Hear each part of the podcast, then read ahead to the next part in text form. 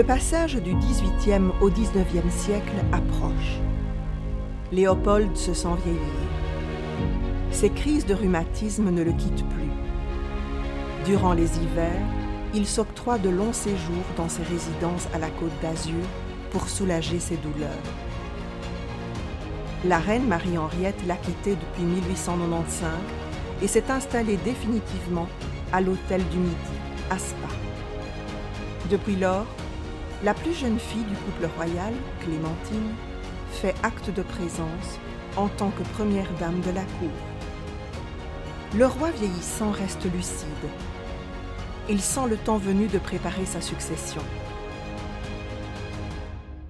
Léopold souhaite agir concernant l'avenir de son patrimoine puisqu'il n'a pu donner à la Belgique un héritier masculin. Fâché avec ses filles, il ne souhaite pas voir son héritage éparpillé dans toute l'Europe puisqu'elles ont marié des princes étrangers. En 1900, il fonde la Donation royale afin de faire don de tous ses biens privés à la nation belge.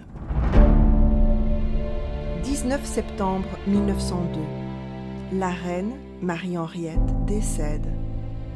Le 15 novembre 1902, Léopold relit une dernière fois le discours qu'il va prononcer pour sa fête lors du Tédéum annuel. Il doit faire un effort pour être convaincant, lui qui trouve la Belgique trop petite et parle si mal le néerlandais. Même si le roi est peu apprécié par son peuple, la foule s'est toutefois rassemblée pour l'événement. La garde royale à cheval précède le carrosse du roi sur son parcours dans les rues de Bruxelles dans un climat douteux.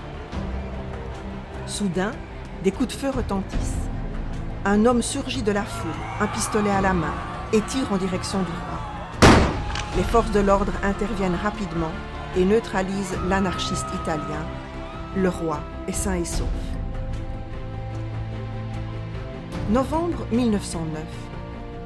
Le roi a 74 ans et est maintenant de faible constitution. Il est en voyage à Paris lorsqu'il est pris de douleurs abdominales violentes qui laissent présager un cancer. Il est rapatrié en Belgique et on l'installe au pavillon des Palmiers à Laken. Une opération est programmée. Elle sera lourde et Léopold n'a pas bon espoir. Pressé par un mauvais pressentiment, il se dépêche de mettre en ordre ses derniers souhaits. Le 1er décembre 1909, il signe la loi sur le service militaire obligatoire pour un fils par famille.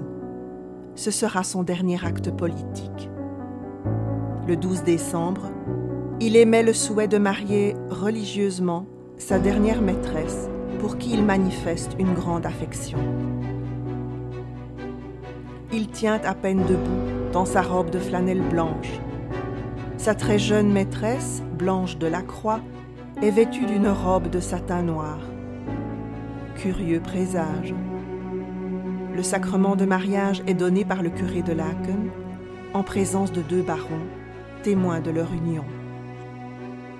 Cinq jours après son opération, le 17 décembre 1909, Léopold décède d'une embolie. Dans un dernier soupir, il dit au revoir à sa très belle qui embrasse une dernière fois son très vieux, comme elle aimait gentiment le surnommer. Il lui laisse des biens et une fortune considérable. Se sachant mal aimé de son peuple pour ses frivolités amoureuses, ses dépenses outrancières et son comportement vis-à-vis de sa colonie au Congo, le roi avait stipulé dans ses volontés testamentaires qu'il souhaitait un enterrement en toute intimité. Ses ministres préparent toutefois des funérailles nationales. Le 22 décembre, le cortège funèbre à pied passe devant le palais royal encore en travaux.